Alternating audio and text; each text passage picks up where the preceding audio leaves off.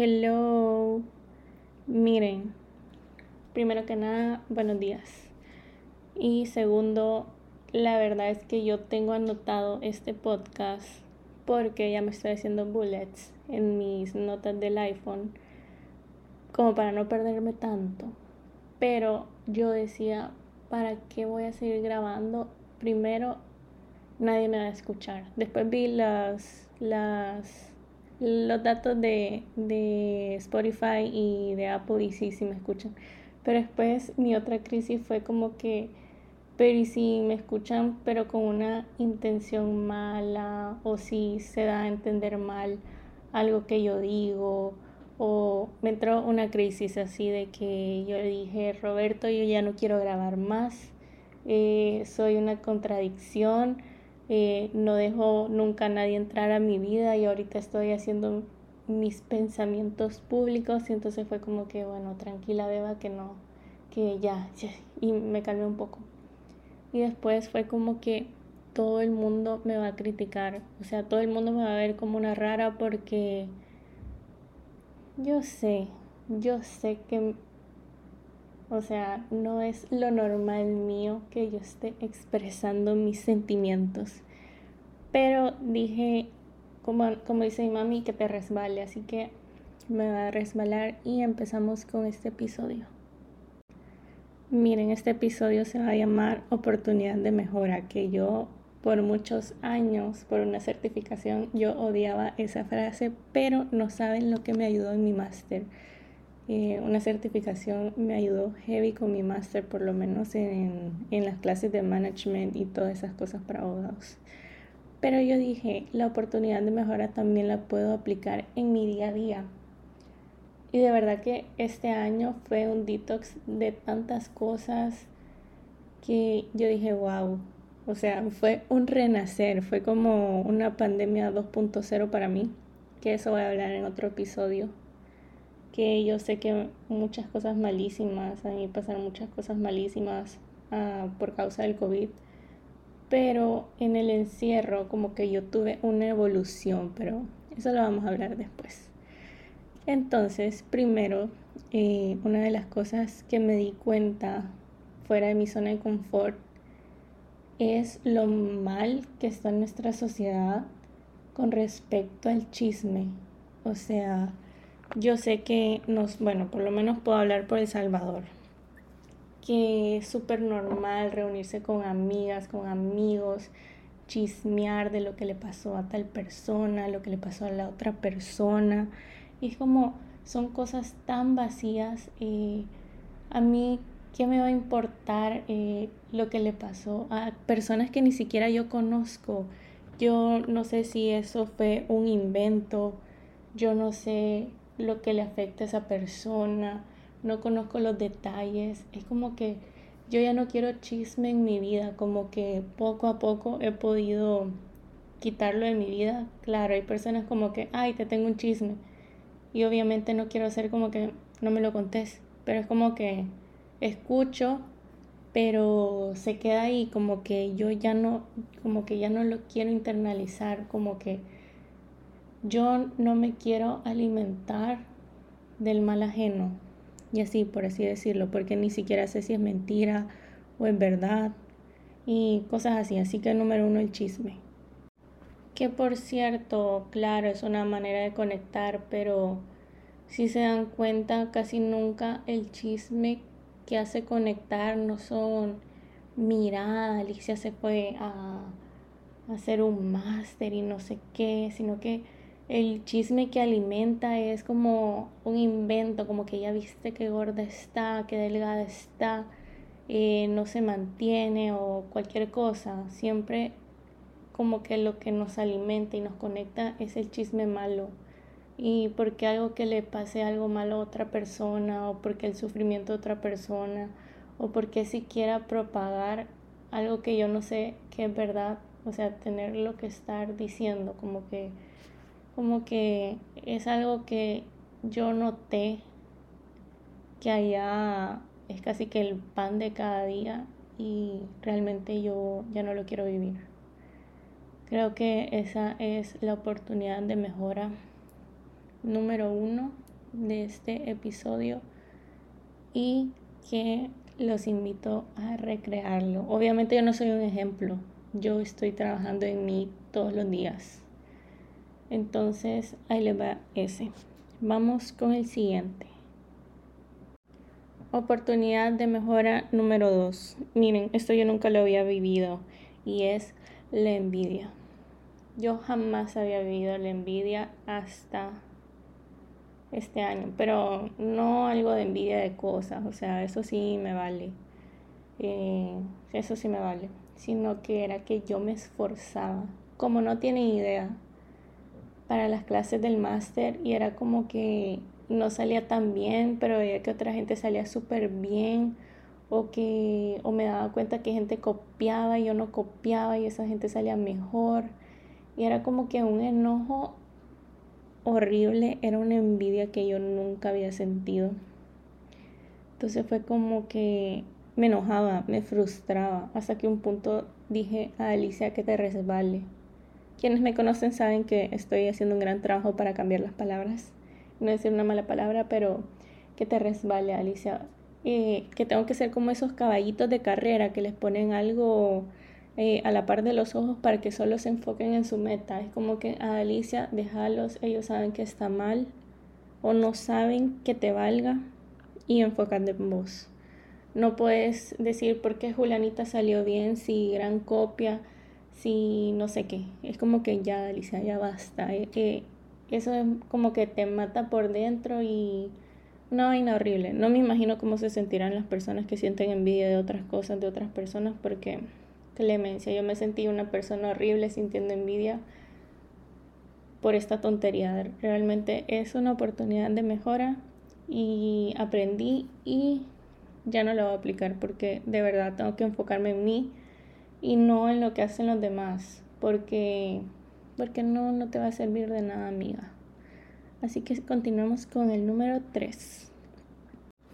Este número 3 está muy heavy fue algo que me costó, que me tardé, ¿cuánto? 25 años. Tengo 25. Me tardé 25 años en pedir ayuda y en pedir ayuda para mi salud mental. Yo desde chiquita siempre me sentí, o sea, no quiero decirlo así, diferente, pero yo veía que a todos los niños se les daba todo tan natural. Yo recuerdo que mi mente era un desastre, como que lo hago, no lo hago, le digo hola, no le digo hola hasta el punto de ahora. Eso no se me quita, como que pienso, las cosas diez mil veces, se me acelera el corazón, un montón de cosas. Yo recuerdo que en el año 2019, ya por octubre, me dio una crisis horrible de ansiedad, pero yo no sabía que era ansiedad y yo solo sentía que se me... Yo dije, voy a tener un, un ataque del corazón, eh, a mí se me va a caer la cara porque mi corazón estaba a mil, eh, yo no podía respirar. Yo le dije a mi hermano, yo le dije a mi hermano, me siento súper mal, no sé qué, me dijo, andate al hospital. Me fui al hospital yo creyendo que me iba a morir, que yo iba a caer palmada ahí. Y me dicen los doctores, no tienes nada, todo está bien. Y yo, es que yo no puedo respirar, yo no puedo respirar, ¿qué me pasa? Y me dijeron, a lo mejor es un es un ataque de ansiedad, deberías de verificar eso. Y yo como que... Mm, y les juro que solo me pusieron una inyección de vitaminas, que por cierto me dejó la pompi dormida como por cuatro meses, porque me la pusieron mal. Y yo no sé por qué, yo no sé en qué cabeza dije, ah, un ataque de ansiedad, y lo dejé así yo lo dejé así. O sea, yo la persona más atacada, como que no hice caso, como que lo dejé así, ay, un ataque de ansiedad, no pasa nada. Pero eh, después pasó el 2020, que fue mi evolución, esa que les digo. 2021, sí, en el 2021 no estuve nada bien. A mí me dio una crisis, me sentí muy solita. Eh, perdón por el eh, me lo va a quitar. Me eché todas las películas de Star Wars y para los que me conocen, para que yo haya visto esas películas es porque yo estaba grave. Ese año tomé la decisión de venirme a mi máster sea, no me sentía sola, sino que me sentía muy triste y no sentía que la gente me comprendía. Como que siempre tuve el apoyo de que todo va a estar bien, que no sé qué, pero no sentía que yo sentía lo que yo sentía, maricas, o sea, me entienden, o sea, eso de que me siento, me siento sola en este sentimiento, pero acompañada siempre estuve. Entonces, fue hasta el 2022 que yo vine a pedir ayuda psicológica. Y fue como que, ah, médicate loca. Y es mejor un médicate loca a estarle arruinando a estarle haciendo cualquier cosa a otra persona o haciéndoles pasar malos ratos solo porque vos no estás bien internamente. Claro, yo no le estaba haciendo mal a nadie, pero me estaba haciendo mal a mí porque yo tenía un remolino en mi cuerpo entero que yo sentía por todos lados, una ansiedad horrible. Y decidí pedir ayuda. Perdón. Decidí pedir ayuda y de verdad que me cambió la vida, como que me siento más tranquila, como que entiendo las razones por las que soy así. Entiendo que la Adalicia pequeña estaba muy dañada y cómo no iba a estar dañada con las cosas que le pasó. Como que entendí que no estoy mal, o sea, sí estoy mal, pero todo, por todo hay una razón y puedo trabajar en ello cada día. Así que los invito a pedir ayuda de cualquier manera que ustedes la necesiten, porque si no si no se pide ayuda, uno intenta tapar las cosas con cosas tan superficiales que de verdad no valen la pena. Como que sí, es como que lo tapas con una superficialidad, pero después, ¿y qué? ¿Y ahora qué?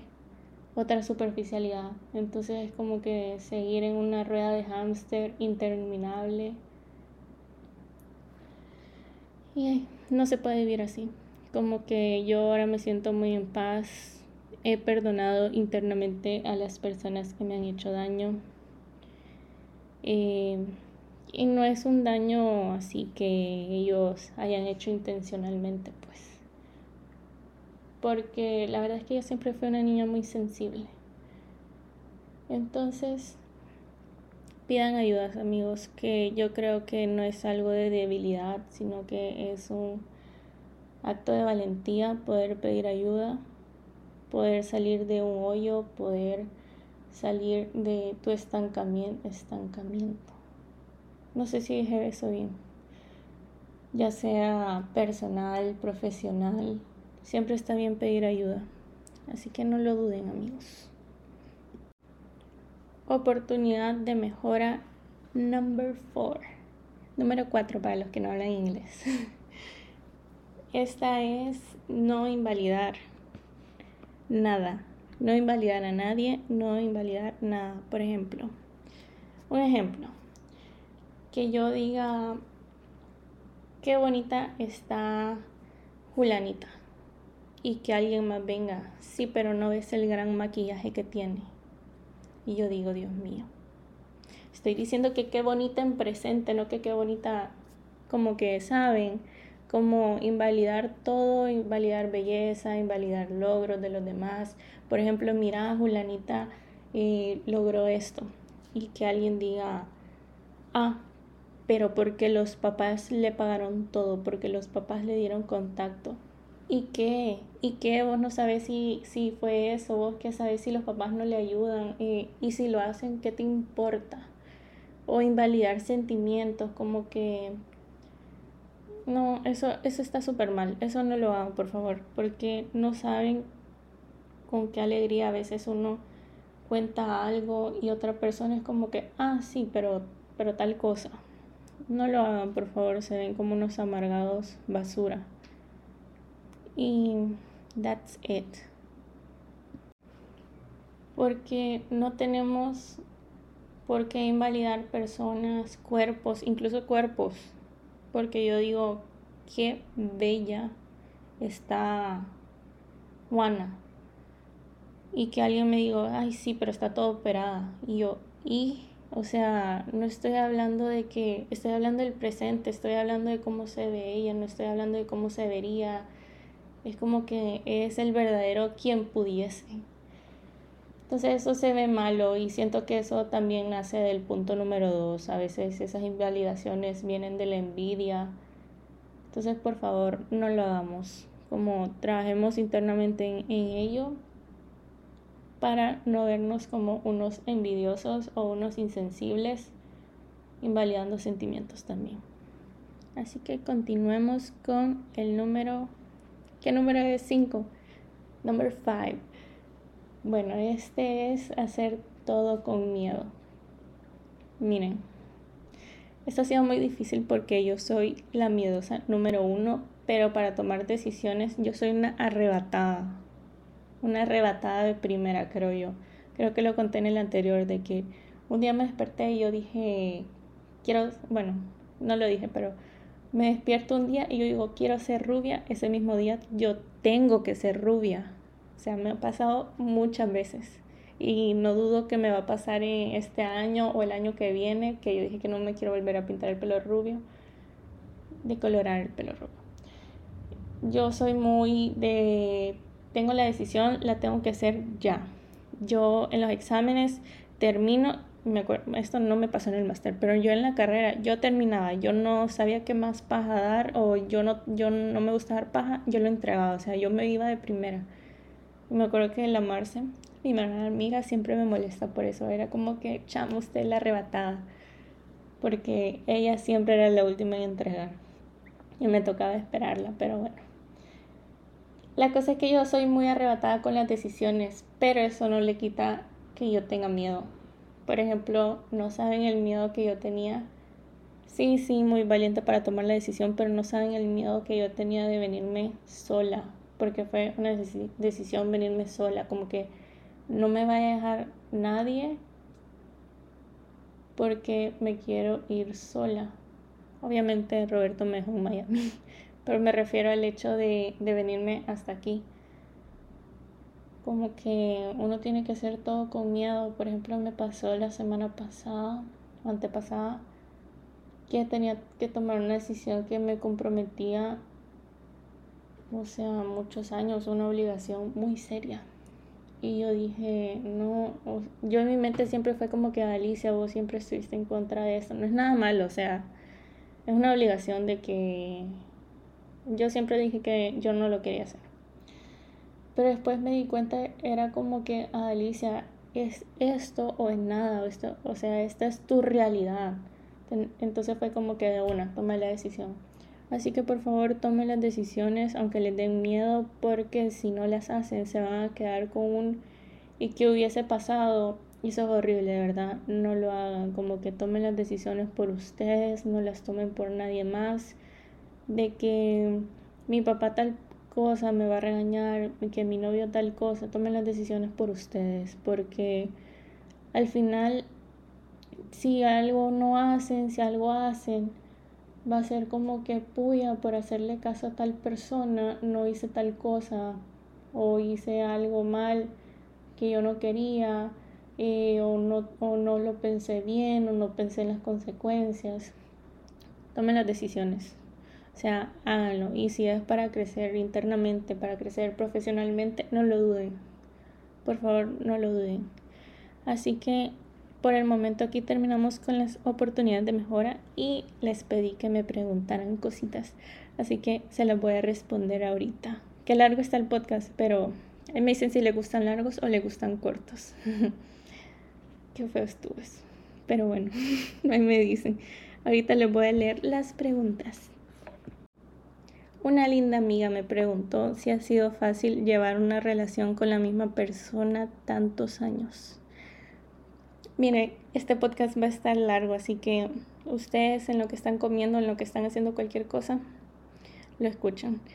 Así que yo puedo hablar tres años sobre esto. Yo con mi novio llevo 10 años y obviamente cuando empezamos éramos unos niñitos. Yo, ni él ni yo sabíamos que íbamos a, a llegar hasta tanto, vaya. Eh, nunca fue como que, ay, sí, nos vamos a casar a los 15 años. Fue como que me gustas, yo te gusto, somos novios y ya. Pero respondiendo a la pregunta que si ha sido fácil, fácil, um, hell no, no, claro que no. Obviamente empezamos desde chiquitos, cada quien tenía sus cositas que no le gustaba al otro, pero, pero realmente es súper bonito. Bueno, todo el mundo que yo le digo que llevo tanto con mi novio, desde que yo llevaba tres años, todo el mundo es como que, ¿por qué llevas tanto? ¿Cómo no te aburrís? Y es como que realmente, bueno, con mi novio nunca hemos terminado. Nunca, nunca, nunca, nunca. Es como que hemos superado cosas, eh, hemos crecido juntos, maduramos juntos. Creo que de cierta manera ha sido súper fácil porque obviamente congeniamos demasiado y creo que cada pareja tiene sus, sus no negociables, lo que quiere, lo que no quiere. Es como que llevar siempre una sintonía. Pero creo que todo lo hemos superado, o sea, nunca nunca ha pasado algo así malo, pues. Pero creo que incluso todos los obstáculos de seguir los mismos caminos, eh, de cosas que pasan, que están fuera de nuestro control, todo se ha superado porque hay amor, creo yo. Creo que si sos una persona que lleva 10, 15 años con su novio, pero no hay ese amor, no hay ese respeto, no tienes por qué seguir en esa relación. Como que la cantidad de años no determina tu vida. O sea, si no hay amor, si no hay respeto, si no logran congeniar en la vida, de verdad que está súper bien decir, no, ya basta por llevar tanto tiempo, no estoy obligada a estar con vos o si tienen metas súper diferentes, por lo menos con Roberto, en eso súper congeniamos, de que tenemos nuestro futuro y vemos al otro, o sea, nos vemos con el otro logrando las cosas, pues pero todo es con respeto, amor y no, y que hemos crecido juntos, la verdad. Y claro, los dos somos, éramos unos monos cagados de 15 y 16 años que, o sea, todo, todo, todo se supera, claro, sí, siempre hay respeto. Y no, no sé qué decir, la verdad es que soy demasiado afortunada porque a veces veo personas, y no estoy diciendo a nadie en específico, pero a veces veo personas que van con uno y van con otro y así, y por lo menos yo necesito estabilidad en mi vida, es como que necesito tener el control de ciertas cosas, no el control, eso se escucha feo, como que necesito tener estabilidad y eso es todo. Y gracias a Dios le he encontrado y le encontré súper chiquita con mi novio. Tenía 15 años, ahora tengo 25. Y sí, no sé si hice muy redundante esta respuesta. Pero de cierta manera sí ha sido fácil. Y no es como que uno encontrara al novio porque tiene los mismos gustos o lo mismo cada cosa, como que no de verdad que no existe una pareja tan dispareja, pero a la misma vez tan igual que Roberto y yo. O sea, es muy gracioso. ¿Qué más? Así que la respuesta es sí, sí. Al final viendo todo, sí ha sido fácil, porque siento que con la persona correcta siempre es fácil. Con la persona correcta no hay tanto enredo, no hay sufrimiento, creo yo, cuando se va a empezar. Siempre que veo como a personas que van empezando con alguien y las veo sufrir tanto desde un principio, yo es como que en mi mente digo como que no debería ser tan difícil, pero claro, no, no todos son iguales. Así que sigamos, let's continue. La otra pregunta es si me quiero casar y tener hijos. Esta me da risa por la persona que me la pregunta, pero si me quiero casar y si quiero tener hijos. De hecho, Roberto y yo ya tenemos los nombres de nuestros hijos desde hace como cinco años atrás. Y yo soy bien de, ay, no me gustan los niños, pero eventualmente espero que cuando tenga hijos nazca ese lado maternal mío, porque siempre veo a mis amigas que cuando ven un bebé es como que, ay, Y yo es como que no lo acerquen por favor porque no me gustan. A menos que sea un bebé muy bello. Que eso es difícil porque de bebés todos parecen elotes. Así que, ¿cuál es la siguiente pregunta? Red flags en amigos. Mm, yo de aquí soy. Yo de aquí soy. Por ejemplo, que un amigo que solo hable de él mismo. Yo me acuerdo que una vez me pasó que yo estaba sentada y un evento importante en mi vida iba a suceder y la persona solo hablaba sobre esa persona, sobre su mismo ser. Y era como que, mm, ok, estoy como cuatro horas escuchando así, pero fue como que mm, es una red flag, pero la decidí pasar porque, porque, ajá, uno conoce a las personas. Segundo red flag, obviamente que hablen mal de vos. Y miren, yo tengo una anécdota. Yo tenía una amiga. Eh, sí, tenía una amiga. Yo la quería mucho, pero no era, miren, yo no soy una persona de que voy a pasar encima de vos siendo tu amiga, como que te voy a escribir todos los días, quiero saber todo de tu vida. No. Como que nosotros nos podemos ver en cierto tiempo, hacemos un, o sea, como que nos ponemos al tanto de nuestras vidas, pero yo no voy a estar encima de vos. Pero con esa persona yo era mucho menos así, era como que solo cuando nos veíamos, pero yo, esta persona la quería mucho. Y me di cuenta que hablaba mal de sus amigos. Y entre sus amigos estaba aquí su napkin, su servilleta Adalicia. Y decía que yo trataba mal a los meseros, que yo era una persona superficial, que yo no sé qué. Y claro, ven a la Dalicia seria, eh, con cara de amargada, con cara de pocos amigos, porque soy de pocos amigos, y van a decir, ah, sí, yo ya le vi la cara de pendeja a esa niña. Claramente ella es así con los meseros y es superficial. Ay, miren, yo de verdad me quería morir, porque que digan superficial de vos, vale chonga, o sea, me vale chonga, yo, yo sé que no soy así y tal cosa, pero que hablen que vos sos una mala persona, que tratas mal a las personas, uy, eso sí no lo soporté, como que eso sí me dolió el corazón porque es como que mis amigos saben que yo trato mejor a esas personas que a, que a mis propios amigos. De verdad que eso me dolió tanto, pero fue como que después dije, bueno, esta persona tiene una autoestima muy baja y tal vez se quiere elevar diciendo mentiras sobre los demás. Pero esa es una red flag y fue como que ya no te quiero en mi vida y, y que así sea. La verdad es que no, no me interesa tener personas así. Otra red flag es, no sé, miren, yo soy bien a priori. Esto es muy de derecho como que yo antes, yo soy súper buena analizando a las personas. Es como que yo le digo a mi amiga, no, ella no.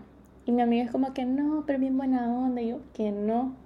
Y él, no, pero es que estás loca, que no sé qué. Y resulta que yo tenía, yo, yo sabía, o sea, que yo tenía la razón sobre esa otra persona. Es como que siempre analizo a las personas antes de que entren a mi vida.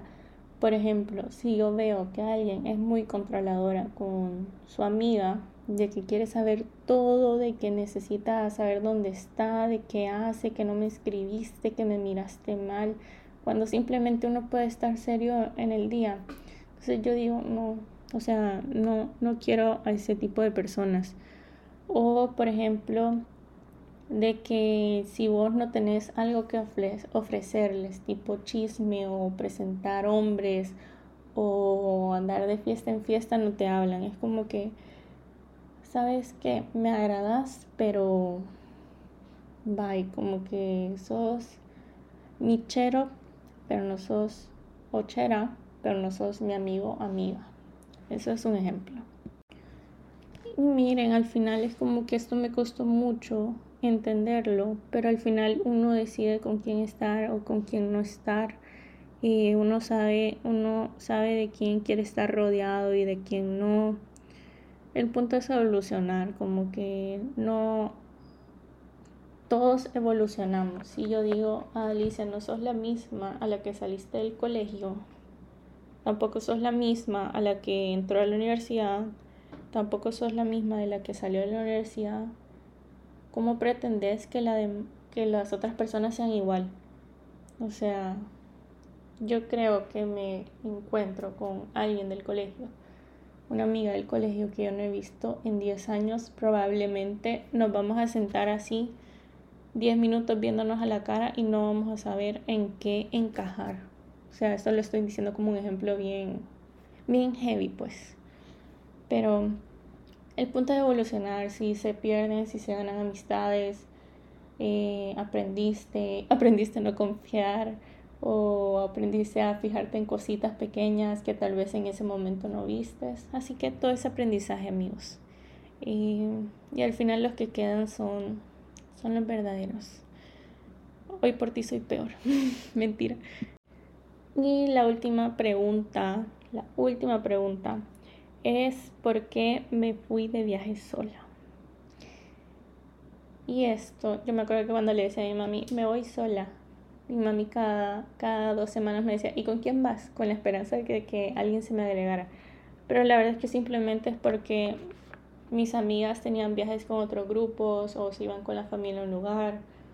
Nunca congeniábamos y era como que, Alicia, este es tu último mini Eurotrip que vas a tener por los tiempos que vas a estar y no puedes estar, no puedes depender de otra persona si lo vas a hacer o no.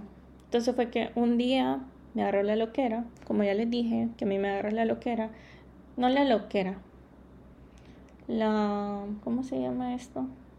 La, me agarró un ataque impulsivo, fue como que, bueno, me voy, ¿a dónde me voy? Yo no sabía dónde me iba fue como que quiero ir a este lugar, a este lugar y a este lugar. Y me fui sola, amigos. Me fui sola y viví la vida y la pasé excelente. Yo amo mi propia compañía, yo me caigo súper bien, soy súper graciosa, me amo. Y nada, por eso me fui de viaje sola. Pero la verdad es que fue súper chivo y lo disfruté muchísimo. Disfruté mi último viajecito y la verdad es que agradezco que haya sido sola. Obviamente hubiese, hubiese querido que estuviera el baby, pero no se podía. Entonces, así terminamos el podcast de este día. Y creo que otra oportunidad de mejorar, a que lo pienso, así como empecé, es dejar de tener miedo a las críticas como que yo ya estaba decidida a yo ya no hacer ningún podcast porque yo dije me van a criticar, tal vez se pasan los audios diciendo miren esta loca, esta psicópata, pero es como que ya, ya vale chonga, ya, ya te expusiste Alicia y aquí estoy, así que los veo en el siguiente episodio. Bye.